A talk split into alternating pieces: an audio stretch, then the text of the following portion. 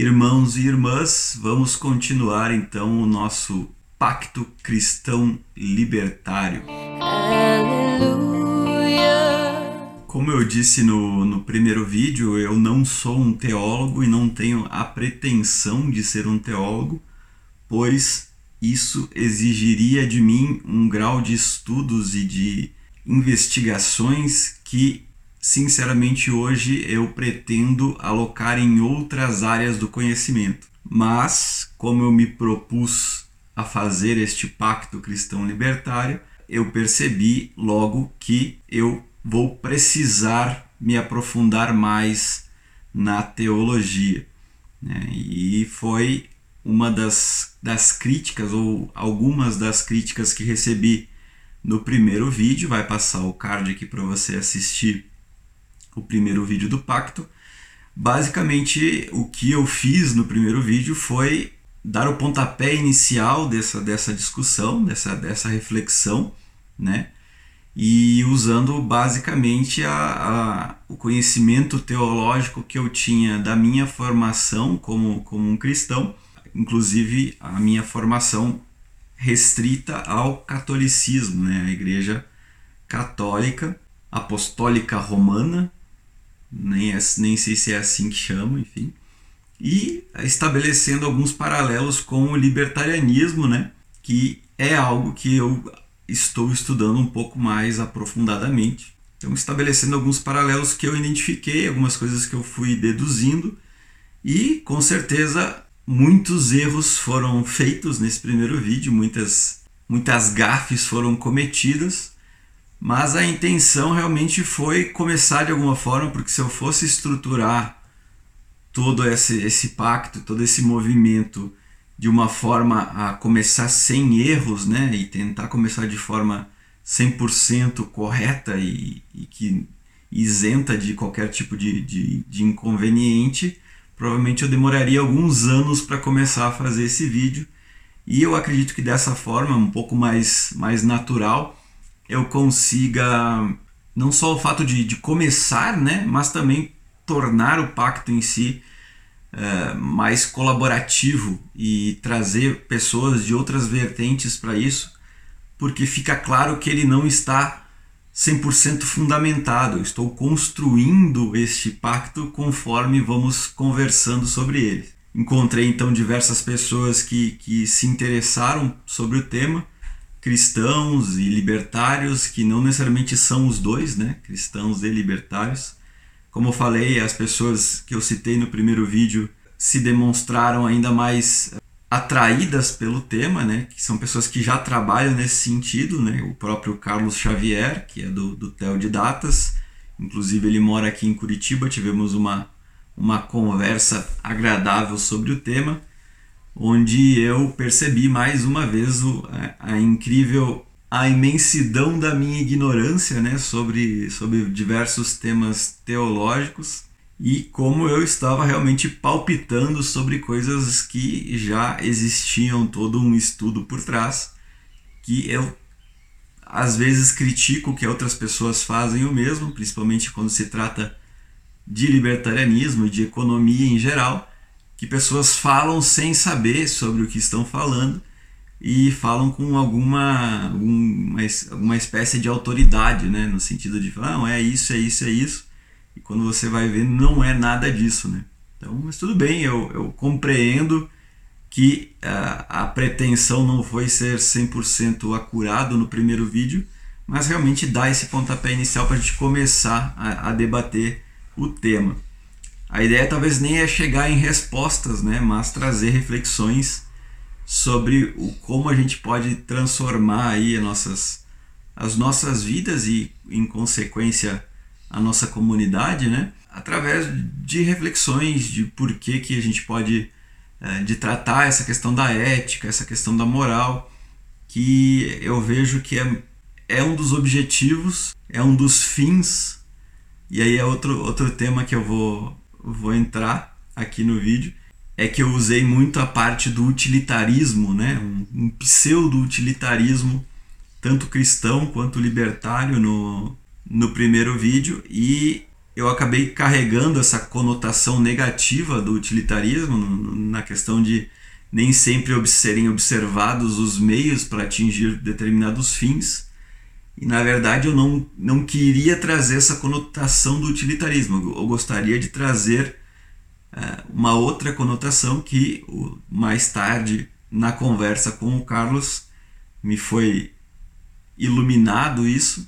Na verdade, o que eu gostaria de ter feito é uma comparação teleológica, que é do, do telos, né, que é a questão do, do vem lá da, do grego, que é você buscar uma uh, um fim, né, de acordo com as, com as ações que você está fazendo. Você está buscando um fim, mas isso não é um utilitarismo. Simplesmente você está buscando um objetivo final através das suas ações, que basicamente, como o próprio Mises define na sua praxeologia, toda a ação humana tem essa, esse objetivo teleológico de buscar um fim, né?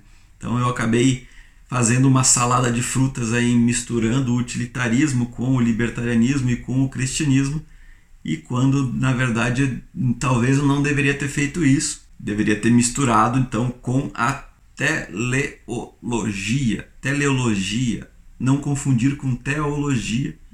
A teleologia, então, vou colocar a definição wikipediana dela aqui, é um estudo filosófico dos fins, ou seja, do propósito, do objetivo, da finalidade. A teleologia é bem interessante porque ela estuda então os objetivos finais de alguma coisa. Então, por que, que o movimento X está fazendo isso? Para chegar neste objetivo. Ao invés de estudar o movimento ou estudar o que, que ele está fazendo, ela pega só essa parte última, né, essa finalidade aí, e estuda ela. Então, mas será que essa finalidade é de fato boa ou necessária ou a melhor finalidade possível? Então ela faz esse estudo. Aqui até é colocado uma diversas questões um pouco mais profundas, né? Porque você pode estudar a teleologia do homem, né? Que é os objetivos finais da, da sua vida, por exemplo, ou de um determinado movimento humano, né? social, mas também há a necessidade do estudo teleológico mais universal e metafísico, né? Qual que é o objetivo final da existência, né? Por que estamos aqui?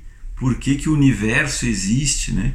Então é um essa finalidade do estudo universal é algo com certeza muito mais amplo que é um tema que, que, que é divertido de você sequer começar a refletir sobre mas não é o objetivo do, do pacto libertário e cristão aqui. Então, gostaria de, de, de colocar essa diferença então entre o utilitarismo e a teleologia. Eu não sei nem falar esse negócio direito. A teleologia e o utilitarismo, né? E colocar então que talvez utilizei o termo utilitarismo de forma errada. Outra questão que o Carlos me puxou a orelha e que eu concordo em relação ao anacronismo, que é algo que eu preciso trabalhar para não ser anacrônico e muitas pessoas são anacrônicas e nem sabem que estão sendo. O que, que é o anacronismo? Né? O anacronismo é você pensar eventos ou acontecimentos ou movimentos que aconteceram em outra, outro contexto histórico né? e colocá-lo na luz do, de temas atuais. Né? Então, basicamente, eu acho que para elucidar o que seria o anacronismo, é você o que, o que está acontecendo hoje, que eu acho que todo mundo está a par do, dessa briga, é, é você buscar, por exemplo, o nazismo e querer alocar o nazismo em direita ou esquerda, né? É, você pode definir esse ato de pensar o nazismo e querer alocá-lo numa casinha atual, né? Nas definições atuais de esquerda e direita, como uma espécie de anacronismo. Né? O nazismo ele é um movimento histórico, ele tem aquele, aquele período de, de duração naquela época, e aí você querer tirar ele daquela época, jogar no, no século XXI e colocar numa caixinha esquerda ou direita que pertence ao século XXI, que também são voláteis pra caramba, apesar de você ir buscar as definições da Revolução Francesa de esquerda, de direita, não são essas definições históricas da Revolução Francesa que são utilizadas hoje para definir o que é a esquerda, o que é a direita, o que é o progressismo, o que é o conservadorismo, o que é né, o marxismo. Essas caixinhas, elas pertencem à, à sua, ao seu tempo histórico, né? E você querer extraí-las do seu tempo histórico e, e trazê-las para a atualidade e jogar e fazer essa mistura de pegar o nazismo e jogar dentro de uma caixa de outro tempo histórico, isso pode ser considerado uma espécie de anacronismo, né? De você querer jogar essas comparações. É, é inevitável que você eventualmente faça esse tipo de coisa, afinal você está estudando determinados momentos históricos e você tem as suas bases uh, atuais, contemporâneas, né, modernas, que você quer fazer essa essa relação. Né? Então, é, foi o que eu acabei fazendo também no primeiro vídeo, de buscar, é, como eu estou fazendo essa busca de, de, uma espécie de pacto, né? de trazer o cristianismo mais perto do, do libertarianismo e vice-versa, eu acabo fazendo diversos anacronismos, né? De, de pegar esse contextos de, de coisas que aconteceram lá no, na época de Cristo, dois mil anos atrás, e trazer para momentos uh, atuais. Né? Então, falar sobre o, como o cristianismo foi utilizado de forma utilitária, ou os evangelhos foram utilizados de forma utilitária, né? é, é realmente ignorar o contexto histórico daquele, daquele momento e fazer um anacronismo sério de trazer para um momento atual, falar, ah, não deveria ter sido feito assim, deveria ter sido feito de outra forma que é totalmente irrelevante. É, as formas que existem hoje de tratar é, alguma coisa talvez não existissem naquela época, ou a, a forma que tratamos as, a, de determinados acontecimentos ou movimentos no contexto de hoje, com todas as modernidades que temos hoje, o acesso à internet, o acesso à informação, as ferramentas de comunicação, interferem em como as coisas são feitas, né? Então, pensar é, acontecimentos de dois milênios atrás e falar, ah, não, foi feito errado porque isso, isso e isso é um anacronismo sério e eu reconheço que posso ter errado também sobre isso no primeiro vídeo. Então, você pode observar que a, a ideia do, do, do pacto é realmente fazer essa construção. Já temos aí 15 minutos de vídeo e eu nem entrei nesse segundo vídeo, estou só fazendo reconhecimentos de coisas que eu deveria ter feito melhor no primeiro. Eu, eu acredito e eu espero que seja assim também nos próximos vídeos. Então, a sua participação, querido ouvinte, querido leitor, é fundamental aí na, na construção desse pacto. Vamos então para a segunda parte. Eu comentei no final do vídeo que eu iria fazer um, mais alguns paralelos, né? Então no primeiro vídeo eu fiz essa, essa fundamentação do que é o cristianismo, do que é o, o libertarianismo na minha visão, né? Como eu disse, pode sim ser uma visão meio ingênua, meio uh, é, até mesmo errada, se você quiser fazer as suas definições de forma diferente. Mas eu fiz as minhas definições, estabeleci as minhas premissas, né? E agora eu gostaria de entrar em algumas questões de que, que fundamentam o pacto em si, que são as coisas que eu vejo que temos em comum. Com certeza existe muita, muito mais coisas em comum do que eu vou listar aqui agora, e isso vai sendo estabelecido nos próximos vídeos também, conforme eu for encontrando essas, essas similaridades. E também vamos trabalhar com ah, divergências, possíveis divergências que hoje algumas pessoas colocam como limites, né? De, de, essas divergências separam de forma irrecuperável os dois movimentos, né? Como a, essa, o cristianismo defende isso, logo ele jamais poderá ser libertário e vice-versa, né? Que pode existir, existir esses, essas divergências e vamos falar sobre elas também.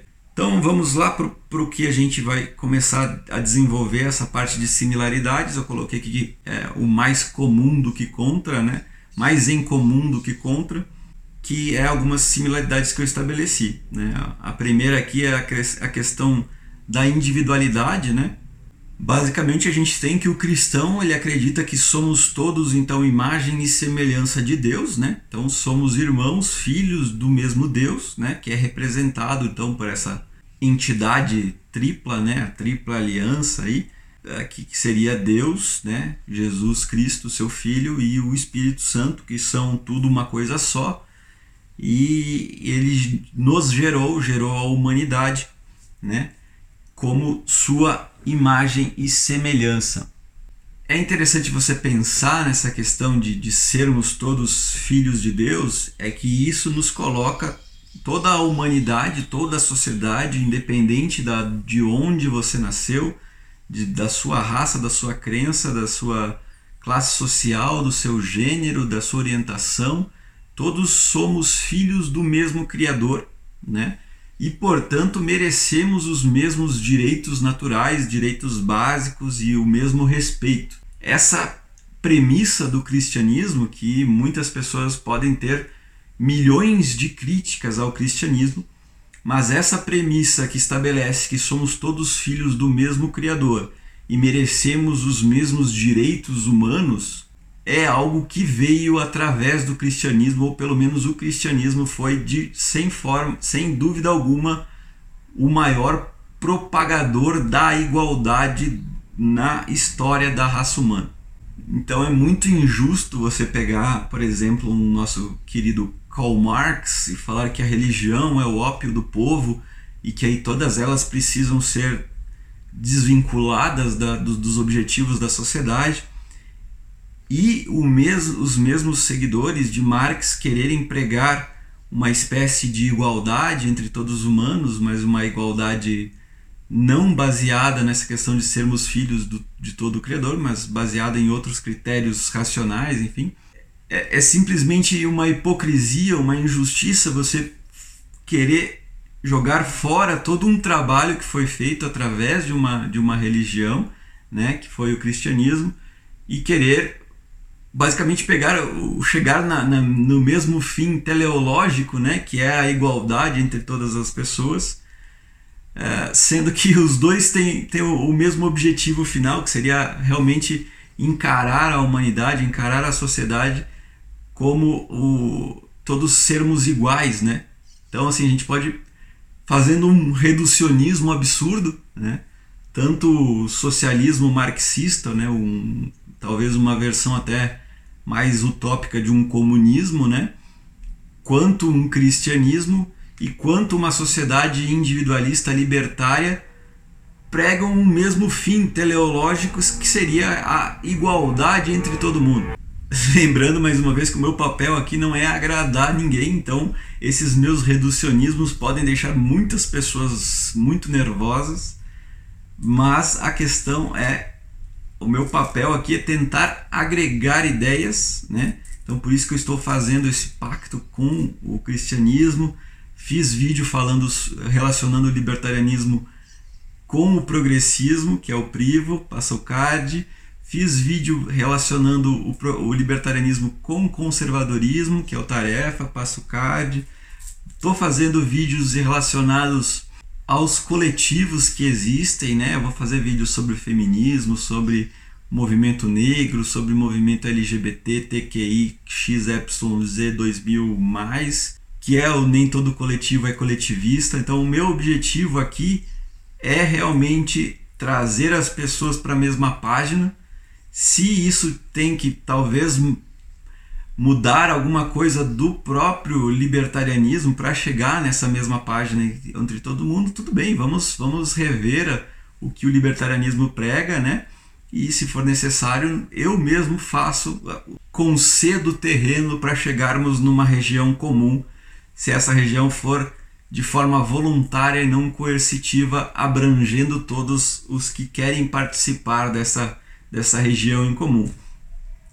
Então, como eu falei, tanto o, o, marxismo socialista, o comunismo, o libertarianismo, o, o individualismo, o agorismo, o cristianismo estabelecem de alguma forma, seja como premissa, ou seja como um fim teleológico, como falamos aqui, ou até metafísico, no sentido de somos todos filhos de uma criação divina, todos estabelecem alguma forma de igualdade perante ao seu semelhante. Então, como eu estabeleci inclusive no primeiro vídeo, é essa questão da imagem e semelhança, sermos todos irmãos, tem essa questão de você respeitar o próximo, respeitar o, o outro indivíduo, né?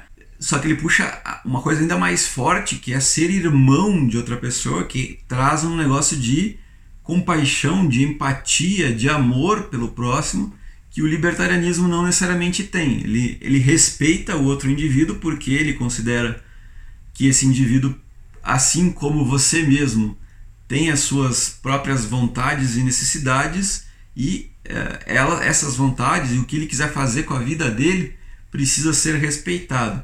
Mas as premissas libertárias não estabelecem que você é obrigado a ter compaixão ou ajudar esse indivíduo, porque é, você não precisa ter essa, essa obrigação moral para com o próximo. Você precisa simplesmente respeitar e deixar que ele faça o que ele quiser. Então, tem essa questão de, de estabelecer uma, uma racionalidade no, no, na premissa cristã, que eu gosto do, da questão do, do pacto, porque se você não concorda na existência de Deus como um criador, né, que, que fez todos nós a sua imagem e semelhança, você pode, a partir dessa falta da crença, simplesmente não respeitar o próximo. Eu não sou teu irmão, não somos filhos do mesmo Criador, então foda-se você, eu vou bater em você, vou te roubar mesmo que você tire essa crença no Criador, você ainda tem um conceito ético, libertário, racional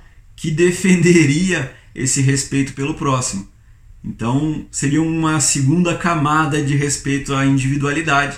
A primeira seria essa crença metafísica num Criador, a segunda camada seria uma, um respeito, obviamente, racional pelo próximo, que se você não quer ser roubado ou agredido, você teria que pelo menos não roubar e não agredir outras pessoas, né? Então, são duas camadas de respeito pelo indivíduo que, que esse pacto nos protege aí contra agressões de outras pessoas. Né? Então, eu gosto dessa, de, de, desse formato porque ele vai criando camadas protetoras aí de, de paz. Olha aí que maravilha, que bonito. Seguindo então, mentalmente o homem foi criado como um agente racional e com poder de escolha, né? A gente sabe que Deus nos fez da forma que somos e somos seres racionais e temos o que chamam de livre-arbítrio, né? que é poder fazer o que queremos fazer. Então, em outras palavras, basicamente o homem pode raciocinar e fazer escolhas, ou seja, ele é um indivíduo pensante que argumenta tá dentro da ética argumentativa ropiana a questão do livre-arbítrio divino cristão. O cristão coloca que essa, esse ato de poder refletir e raciocinar sobre as coisas é um reflexo do intelecto e da liberdade do próprio Deus. Como somos imagem e semelhança a Ele, Ele é um ser pensante e que raciocinou todo essa, esse design inteligente do, do mundo e do universo, tudo como funciona de forma perfeita essa questão de, do ciclo da vida e da natureza e de como as coisas foram feitas para realmente funcionarem e evoluírem, né? Somos então parte dessa, desse, desse ser pensante que criou tudo. Faz sentido sermos também, mesmo que de forma limitada, também pensantes e, e, e possivelmente criadores de, de diversas coisas que ainda não existem, mas podem vir a surgir a partir deste intelecto humano que sozinho ou em conjunto com diversos outros intelectos pode criar várias coisas, que é o que estamos vendo acontecer na humanidade. Olha que bonito que é o pacto libertário cristão. E moralmente, olha que bonito isso. O homem foi criado em justiça e perfeita inocência. Lá Adão e Eva no jardim do Éden, né? Então, o homem ele é um reflexo da santidade de Deus. E olha como isso está nas escrituras. Deus viu o que tinha feito, e isso inclui a humanidade, né? Uh, lá em Gênesis, e ele disse que tudo era muito bom. Ou seja, Deus lá fez, todo mundo conhece né, a questão dos, dos sete dias, e fez a luz, e fez a terra, e fez a água, e fez os peixes, e fez os animais, fez o homem, e aí no último dia que ele foi descansar, ele viu tudo aquilo que ele fez e falou: Tudo isso que eu fiz é bom. Isso está em Gênesis 1, 31. Eu não sei falar os negócios da Bíblia, que é, mas eu vou, vou ler o que eu coloquei aqui Provavelmente você que é estudioso da Bíblia deve conhecer melhor os números e como achá-los. Então, essa parte onde Deus fala que ele fez tudo e tudo é muito bom, está na Bíblia, está nas Escrituras, na parte de Gênesis 1, 31. Podemos derivar disso que a nossa consciência, né, a nossa bússola moral, né, que nos, nos impele a fazer o bem, a fazer as coisas boas, seja por nós mesmos ou pelos outros, pelos nossos irmãos, é um vestígio desse estado original que o homem foi criado. Então, você pode argumentar dizendo que a maldade existe, que pessoas fazem coisas malvadas, sejam consigo mesmas ou perante os seus irmãos, mas a gente consegue identificar que essas coisas que estão sendo feitas são malvadas ou são erradas, porque nós temos essa bússola moral que nos impele a fazer o bem e consegue distinguir o que é o bem e o que é o mal. Então, você bater em outras pessoas, você escravizar outras pessoas, você roubar outras pessoas, é, é um consenso praticamente de toda a humanidade que são coisas ruins. Então, o contrário dessas coisas ruins, que é não agredir, não roubar, não sequestrar, que é você ajudar a outra pessoa, é que é você colaborar para que essa pessoa faça coisas uh, melhores com a sua própria vida ou com a comunidade, é um vestígio, é uma, uma parte da nossa consciência humana e é de alguma forma uma bússola moral mesmo que nos norteia as coisas boas, né? Então você não tem como colocar que o homem e que a humanidade, que a natureza, ela é inerente, inerentemente mal. Ela é inerentemente boa. Deus criou para que as coisas fossem boas. Logo, o homem foi criado para que fosse bom. Uh, diversos fatores sociais e tudo mais o corrompem a fazer coisas não necessariamente boas, né? Mas ah, temos essa premissa de que o homem naturalmente foi criado para fazer o bem e temos os vestígios que provam que a bondade existe e a bondade só existe porque existe o seu antagônico, que é a maldade. E se a maldade não existisse, não teríamos como descobrir o que é bondade. Olha que coisa maravilhosa que é a filosofia e que é esses pensamentos abstratos sobre as coisas. Essa bússola moral, essa moralidade divina da, que, que, de, que deriva de Deus, da santidade, da, da sua imagem e semelhança, que são os homens, o libertário define como um indivíduo. E esse indivíduo é, tem esse direito natural de usufruir da sua autopropriedade, do seu corpo, né? de forma livre, desde que ele também respeite a autopropriedade alheia e não agrida os demais indivíduos. Aí a gente faz essa, essa relação entre o cristão e o libertário.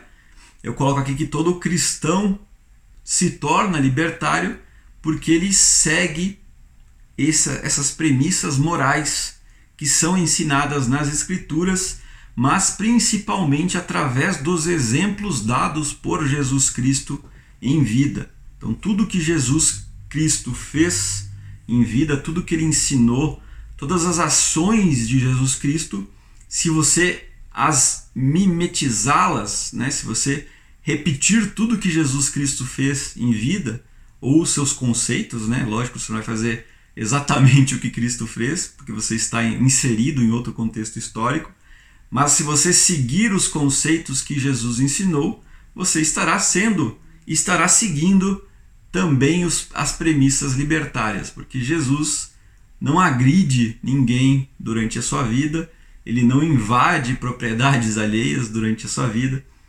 Aqui a gente pode até buscar alguns, algumas questões, né? Algumas pessoas fazem o famoso cherry picking aí da vida de Jesus e pegam algumas questões isoladas. Isso a gente vai conversar quando a gente for falar de divergências, né? É, tem, se eu não me engano, algumas questões que Jesus entra num, num negócio dos caras lá, mercadores, né? Num, num mercado lá, ele derruba a mesa dos mercadores. E isso seria de alguma forma aí uma, uma violação do, de, da, da propriedade alheia, né? Mas aí a gente vai, vai estudar isso de uma forma um pouco mais detalhada num próximo vídeo sobre as divergências que podem surgir entre o cristianismo e o libertarianismo. E também coloquei que o libertário é cristão porque a sua ética, né, a ética libertária, a argumentativa, ela envolve o respeito e o reconhecimento pelo outro indivíduo. Então, um libertário que reconhece a ética argumentativa e respeita a existência dos outros indivíduos e que eles devem ser respeitados e reconhecidos, né? assim como você espera ser reconhecido e respeitado, ele também se torna de alguma forma cristão, porque ele segue esse respeito, pelo menos esse mínimo do mínimo do mínimo que é respeitar as outras pessoas. Né? É, então, tanto o libertarianismo quanto o cristianismo, se fossem seguidos na sua forma plena, atingiriam esse objetivo teleológico final maravilhoso que seria uma sociedade pacífica e próspera, né? sem ferir a ética e sem utilizar de subterfúgios para atingir essa, essa finalidade, que seria realmente então essa questão utilitarista que eu defini no primeiro vídeo aqui do, do pacto. Então, esse vídeo foi mais para estabelecer algumas premissas em comum e por que, que eu vejo que tem muito em comum entre os dois, né?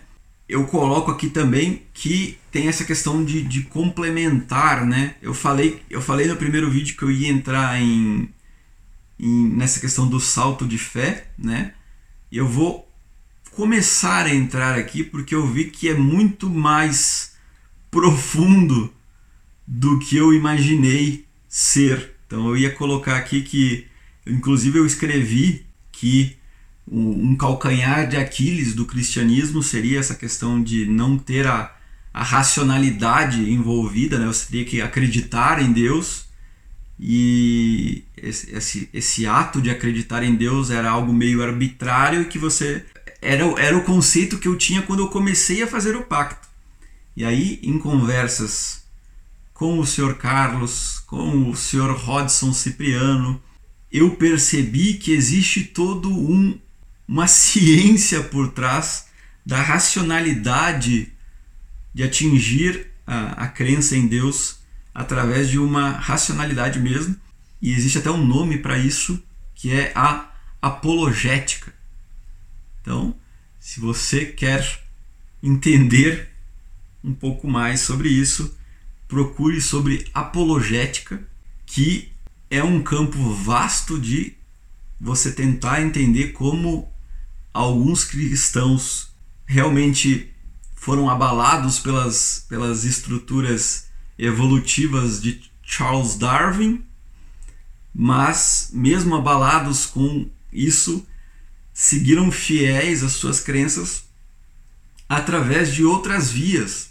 E aqui a gente vai falar de, das cinco vias de Tomás de Aquino, que foi um grande racionalizador, talvez podemos dizer um grande apologético de como chegar a Deus de forma racional e esse essa questão de, de complementar, né, que eu quis dizer que, que o calcanhar de Aquiles do cristianismo seria essa falta da, da racionalidade, eu posso dizer então que o calcanhar de Aquiles da, da, do cristianismo é esse estudo apologético não ser tão difundido quanto esse salto de fé arbitrário, né? Porque com certeza se você for perguntar para as pessoas na rua essa questão por que, que você acredita em Deus ou o que te fez chegar a Deus, poucas delas vão utilizar argumentos racionais de São Tomás de Aquino ou argumentos racionais de filósofos apologéticos,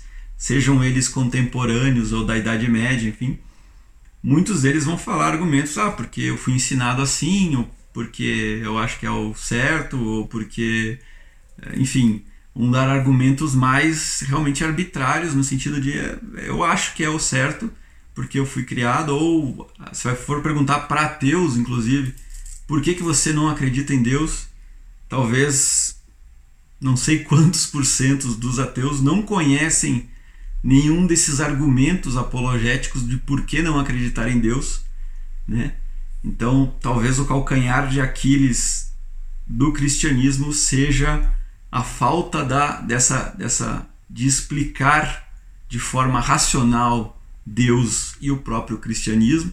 E talvez esse pacto cristão libertário possa ajudar a difundir a, a apologética não só entre os ateus, mas também entre os próprios cristãos. Bartô! Enfim, o salto de fé então do, do, do, filósofo Soren Kierkegaard que eu ia colocar aqui, que é basicamente o que eu achava que, que existia para chegar a Deus, era basicamente esse salto de fé, que ou você dava de forma inconsciente quando você é criança, onde você é doutrinado a acreditar em Deus, né, através aí da, da sua família que já acredita em Deus ou da sua escola, enfim. E aí você não se questiona sobre a realidade de, de, de por que você acredita e segue a sua vida acreditando até, até a morte, né? Que acontece com algumas pessoas. Ou eventualmente você acaba se questionando do porquê você acredita, de, acredita nisso ou por que você não acredita nisso. E aí você, através dos estudos é, racionais ou através até de experiências, né, um, um acontecimento aí na sua vida, um milagre que você presenciou ou sentiu, te faz dar esse salto de fé e aí sim acreditar de verdade, não acreditar porque foi ensinado a acreditar, né? Então eu, eu acreditava que isso existia que era a única forma de chegar a Deus e através então das, dos puxões de orelhas teológicos que recebi, entendi que existe muito mais por trás da racionalidade divina do que sonha a minha ignorante filosofia de principiante a, a nesses estudos. Não sei se vocês gostam de, do, dos temas filosóficos ou não, mas eu estou cada vez mais me apaixonando por eles então provavelmente este canal passe a filosofar muito mais do que talvez era a ideia no começo do, do canal. Mas esse pacto cristão libertário vai beber muito da filosofia e é um tema que, que eu amo de paixão, que estou me apaixonando cada vez mais. E esses vídeos, então, se você não gosta muito de filosofia ou acha chato falar sobre coisas da vida, talvez essa playlist do, do Pacto Cristão Libertário não seja para você, mas um, dê o seu salto de fé, dê o seu voto de, de interesse na filosofia, que eu acho que ela merece a sua atenção. Então, só para dizer que eu não falei sobre o Kierkegaard e que eu comentei que iria falar no, no último vídeo, basicamente essa ele, ele coloca que existe uma, uma jornada existencial, né? uh, de todo o indivíduo, que ele pode passar ou ele passa né, por três estágios né, desse seu itinerário, onde o primeiro é, é considerado pelo que seria o estético, o estético no sentido realmente de, de, de você acreditar nas aparências, né, na, na beleza, é você viver então de acordo com as aparências, né? Uh, esse indivíduo estético, essa parte da sua jornada que é estética, geralmente na, na sua juventude, né? antes do, do amadurecimento da pessoa, onde o indivíduo está ali buscando aparecer e, e se relacionar com as pessoas baseado principalmente pela estética, né? Então, se você se relaciona com amigos ou com, com pessoas do, do outro sexo, né? Ou do mesmo sexo, enfim, através dessa questão da estética, né? Você quer se mostrar uma pessoa bonita, uma pessoa melhor, uma pessoa você arrota as suas virtudes, né? E você não está muito preocupado com a parte mais interna, né? Da a parte talvez do, do dever fazer as coisas, que é a parte ética, né? Você está preocupado com a estética de você faz as coisas porque são prazerosas ou porque vão lhe dar alguma vantagem, independente se são éticas ou não. Segundo então Kierkegaard, o segundo estágio seria esse, esse estágio ético, né? Que é caracterizado pelo dever, que você passa a entender o mundo, a sua vida, como realmente uma questão de você ter que trabalhar para atingir alguns objetivos, e você dever fazer algumas coisas que te levam a, a, um, a ser um ser humano melhor. E esse segundo estágio ético, ele é um mais introspectivo, onde você acaba analisando as suas ações e, e acaba deixando de fazer algumas coisas que você considera agora de forma errada porque não está condizente com o seu com as suas premissas éticas, com os seus deveres, né?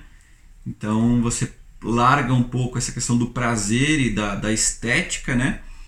e passa a então atuar de forma ética, realizar alguns deveres como cidadão, como indivíduo, que são mais maduros e mais baseados em fundamentos mais racionais ou, né, você acaba atingindo um outro patamar de maturidade, né? Então, são quando o indivíduo deixa de ser jovem. Existem muitos jovens que são maduros que já abandonaram essa parte estética na sua adolescência e que eu acho justo. Então, é, você não julgue um jovem pela aparência só porque é uma pessoa que aparenta ser jovem, ele já pode ter deixado para trás esse, essa fase estética e já estar na fase ética. E segundo Kierkegaard, é a última estágio aí do ser humano seria esse estágio religioso, né, que é caracterizado então pela fé. E aí você não precisa ser é, necessariamente um estágio religioso em Deus, no Cristo, né, no, na questão do cristianismo ou na, na questão do próprio da existência de Deus em si. Essa fé do Kierkegaard, nesse estágio religioso, pode ser a fé em qualquer outra coisa. Pode ser, por exemplo, você tem a fé na doutrina libertária do Hans Hermann Hoppe na ética argumentativa e você acredita que ela é a correta, a irrefutável, a inviolável. Isso basicamente é quase como uma fé cega religiosa. Se você já está nesse estágio de acreditar como se fosse um negócio impenetrável e inviolável, talvez você já tenha dado o salto de fé kierkegaardiano em busca dessa, desse estágio religioso de acreditar em alguma coisa e não mais acredita nela nesse estágio, apesar de ser um estágio ético, maduro, racional, ele ainda mantém um certo ceticismo sobre as coisas, no sentido de você não acreditar naquilo cegamente. Né? Então, você nesse esse segundo estágio, que é o estágio ético, que eu acredito se eu fosse me estabelecer em algum desses estágios, eu acredito estar nesse, que é o estágio realmente ético, que eu, eu, eu acho que eu talvez tenha passado pelo estágio estético em algum momento da minha vida, no sentido de buscar o prazer e ter essa questão de estar a questão de, de aparências, né? Mas eu acho que eu deixei esse estágio estético muito cedo na minha vida, nunca fui um, um jovem na definição pejorativa do, do jovem que temos hoje, né? Então, eu fui pai com, com 21 anos, então minha esposa engravidou quando eu tinha 20. Então, eu não tive tempo de ser um jovem estético imaturo por muito tempo. Não que eu iria ser caso isso não tivesse acontecido, mas esse a questão da gravidez talvez me amadureceu um pouco mais rápido e na marra, né? vamos dizer assim. Mas hoje eu me considero ainda um, um, uma pessoa cética, no sentido de não ter dado o salto de fé nem em direção a, a Deus metafísico, criador, e nem numa razão impenetrável e irrefutável de uma lógica a priorística kantiana.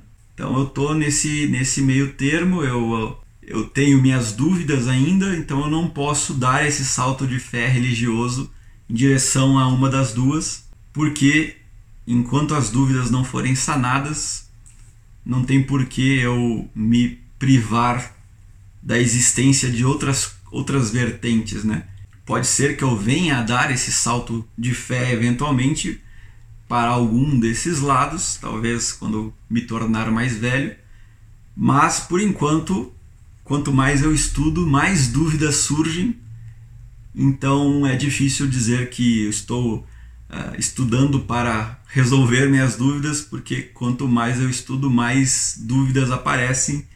Então, provavelmente vai demorar muito para eu resolver todas as minhas dúvidas, se é que elas serão resolvidas até o fim da minha nobre e curta vida, que é um algo que eu aprendi também que o tempo é o recurso escasso mais renegado que as pessoas têm que as pessoas jogam fora o tempo, que é um negócio tão precioso que deveria ser utilizado de uma forma tão mais inteligente e as pessoas simplesmente descartam o seu tempo como se fosse algo desnecessário. Então, muitas pessoas podem eh, jogar a questão da filosofia como um desperdício de tempo. Nossa, você está pensando sobre a vida e você não está fazendo coisas práticas, né? Então você está desperdiçando o seu tempo. Eu já vejo de outra forma, eu vejo que talvez o mais nobre ato de, de uso do tempo seja você gastá-lo ou você investi-lo em reflexões, em, em, dúvidas, em perguntas e busca da verdade. Eu acho que é, é o mais nobre ato do, do desperdício, do investimento do seu tempo. Então é, foi isso que eu queria falar do, do, desse salto de fé que Kierkegaardiano, que eu nem sei se pode usar o Kierkegaard dessa forma, mas a premissa que eu tinha que esse salto de fé era só voltado para Deus, agora eu já entendo esse salto de fé como é, entrar num modo religioso onde você abandona esse ceticismo e passa a acreditar de forma fiel a qualquer coisa. Não precisa ser uma religião cristã ou islâmica, budista, qualquer coisa assim. É quando você passa a acreditar em algo e não permite que nenhuma outra filosofia entre na sua mente, você pode, você pode dizer que você deu esse salto de fé, onde você não é mais ético e você se torna um religioso. Então você que é se, se afirma como ateu e fala que Deus não existe, você estabeleceu já que Deus não existe, você deu o salto de fé pro ateísmo. Basicamente você deu o salto de fé final e você sim é um religioso do ateísmo. Ah, olha aí que bonitinho. Basicamente esse foi então esse segundo vídeo do, do Pacto Cristão Libertário, já está atingindo aí a minha cota de tempo, que eu sei que Muitas pessoas reclamam, mas não tem como fazer isso de forma mais abreviada do que estou fazendo. No próximo vídeo eu vou entrar um pouco mais nessa apologética que eu comentei de como chegar a Deus e como isso também pode ser relacionado ao libertarianismo. Então vamos falar das cinco vias de Aquino, vamos falar de por que, que a apologética recebe esse nome, que é essa questão do, do deus grego Apolo, que eu achei bem interessante. E vamos entrar também em algumas questões talvez um pouco mais científicas aí em relação ao egoísmo e ao gênio altruísta, se o meu cachorro Bartolomeu permitir não ficar latindo e os aviões pararem de passar na minha casa. Então, muito obrigado. Deixem, por favor, os seus comentários a respeito do que foi falado nesse vídeo basicamente foram as similaridades né, do, do, do que eu vejo entre o cristianismo e o libertarianismo hoje com o meu nível de conhecimento. Tem algumas questões que talvez eu tenha deixado passar e que vão ser com certeza abordadas nos próximos vídeos. O próprio Carlos vai me puxar a orelha de novo por não ter falado da regra de ouro do cristianismo, mas eu quero falar dela com mais calma num próximo vídeo que que é basicamente o elo que fundamenta o pacto cristão libertário. É a regra de ouro de Jesus Cristo. Procure aí sobre ela, caso você tenha ficado curioso. Amém, irmãos? Tamo junto aí. Vão à missa no domingo que as coisas que o padre fala são muito bonitas e vão lhe ajudar, mesmo que você não seja cristão. Entenda o que o padre está falando, é uma coisa bonita. Estou indo na missa todo domingo e cada, cada, cada domingo é um aprendizado novo sobre o ser humano e a sociedade em si, e também, por que não, essa parte teológica do cristianismo. Ok? Muito obrigado, até o próximo vídeo. Fiquem com Deus, caso acreditem nele. Fiquem com vocês mesmos e com Hans Hermann Hoppe, caso acreditem aí na ética libertária. Ok? E caso você seja aí um portiano que argumenta sozinho e não acredita muito na ética argumentativa, fiquem aí com Hotbird e seu princípio de não agressão. Ok? Muito obrigado e até a próxima.